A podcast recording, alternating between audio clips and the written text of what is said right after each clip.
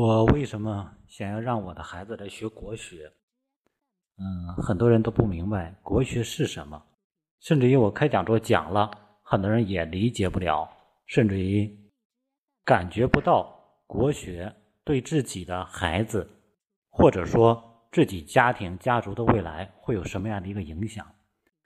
我让孩子来，我自己的孩子来学国学，就是因为我知道我的家族从我开始需要一个改变，因为我的认知、我的见识和我的想法。有人说你对你的孩子寄予了太大的期望，其实我不是对他寄予太大期望，我知道我在做什么，该做什么和要去做什么，我没有期望我的孩子能够直接。走上另外一个台阶，或者说让他直接成为什么样的人物，这不是我应该想或者去努力应该去做的。我只知道我该给予我孩子什么。所以说我从小接触过国学，但是没有进入，于是我只有这样一个国学的意识。在我中年开始接触国学，对国学有了深入的了解。然后，并且真正的感受到国学中的无穷的这个魅力，我们传统文化那样深厚的智慧。于是我知道，孩子不应该像我一样，到成年之后进入社会摸爬滚打，经历挫折之后才明白这些道理。于是我让他从小开始接触，让他从小奠定一个基础，打下雄厚的基础，然后未来有什么样的理解，有什么样的层次。由他自己来去创造，所以说我让他学国学，没有指望他学到什么样的程度，没有指望他因为学国学而获得什么样的境界，或者获得什么样的提高，这不是我该想的。我只知道我的孩子应该接触到，应该得到这些东西而已。然后通过他的得到，他的认知就将超越我之前的认知。于是他会让自己的人生状态离文化，或者说我们国家的这个精髓的这种精神会更进一步。我们要知道，任何一个民族、任何一个社会形态状态下，文化的精髓一定是社会的最高层次的东西，因为只有社会文明了、稳定了，才能提到文化这件事情。所以你看，永远都是我们经常说那句俗话，叫做“盛世收藏”。其实，我们现在中国的社会形态正在走向这样一个强盛的这个阶段、强大的这个阶段，意味着文化类的东西将越来越兴盛。即使你发现乱世的时候，文化也是处于什么不衰的地位的。所以说，为什么五千年文明过来能够有这么多的经典文明文化流传流传下来，就是因为。它是永远不断的，啊，任何时代文人永远都是相对轻松的。这个轻松当然只是一个相对，没有谁可以一辈子不做事情，那不叫轻松，那叫虚度。同样做事，你发现结果是不一样的啊。所以说，我知道，我让孩子能够看到，他可以看到什么呢？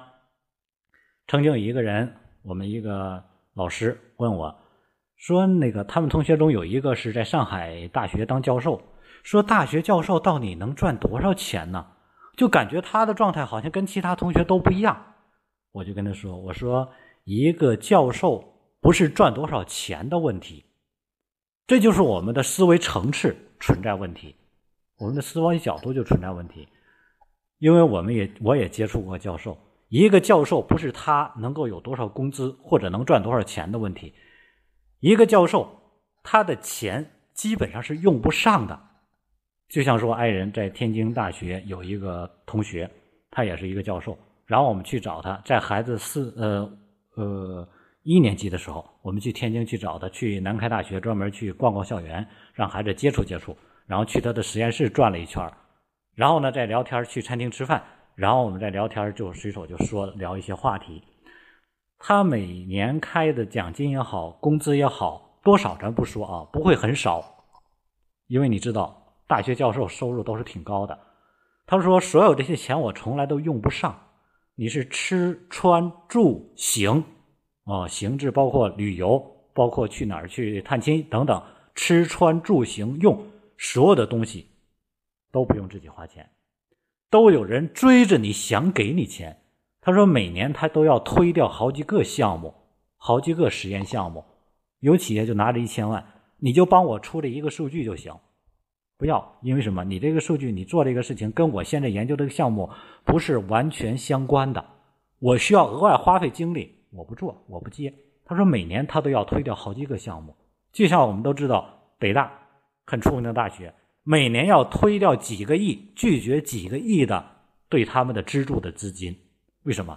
你给我钱，你即使什么也不想要，你说我在北大楼、北大里边建一个楼，只要把这个楼叫我的名字就可以了。比如说北大有个真维斯楼，后来是不是所有这些全都取消了？因为什么？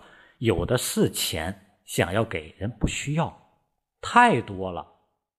所以你发现，在文化这个层次上，不是用钱来谈事情的，而我们总还得拿钱衡量他的事情。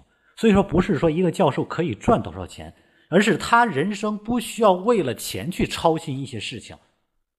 然后那个教授就说：“他说。”我要是想做哪个实验，我想做哪方面的研究，我就随便联系几个厂家，他们会争着给我来出这笔钱。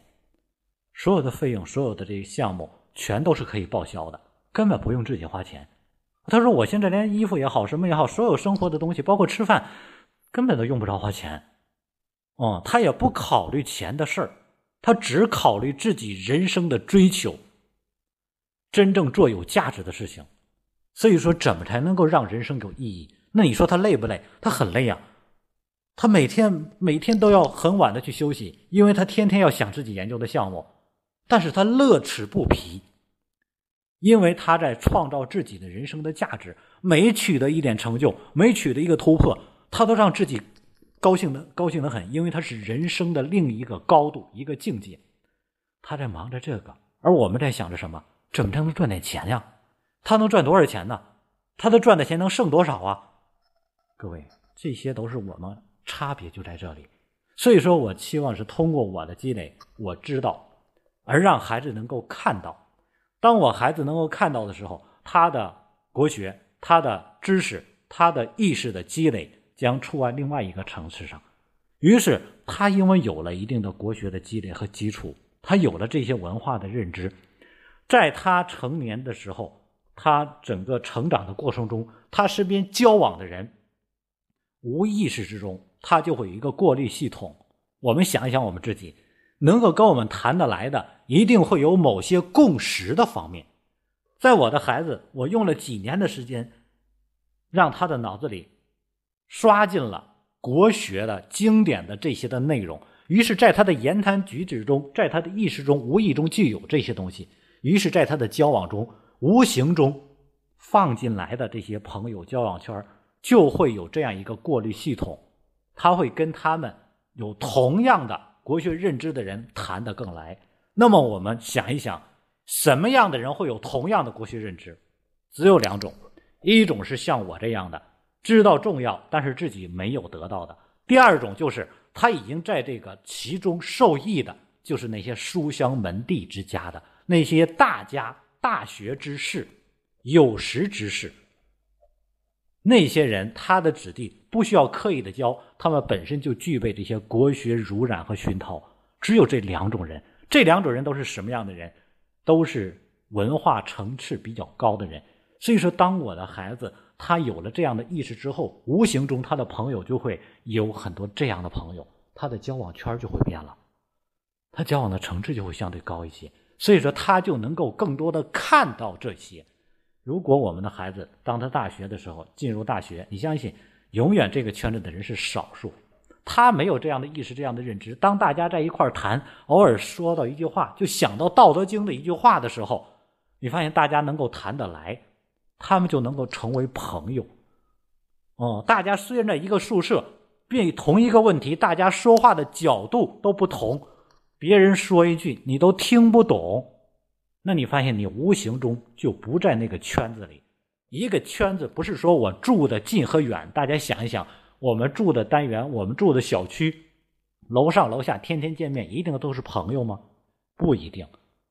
所以说，空间的距离不决定人关系的距离，只有意识的距离才决定我们交际圈的这个范围。所以，我让我的孩子大脑中有这种意识，于是他有这种认知，于是他可以交这样的朋友，他可以认识及交这样的朋友，他能够看到这样的一个生活的状态和层次。于是他的这些基础相对比我眼前起点就高一些，他可以有能力，如果他愿意的话，无形中让他的下一代能够有更好的进步。至于他能不能够继续往上走，这是我孩子的事情了。我只做好我该做的事情，所以说我不干涉我孩子未来他的成长，但是我给他做好我能做的这些基础。所以说。让孩子为什么要学国学？因为我要让他接触到我们民族传统文化几千年的东西，流传下来最珍贵的东西，让他知道是什么。这就是让我孩子学国学的一个意义。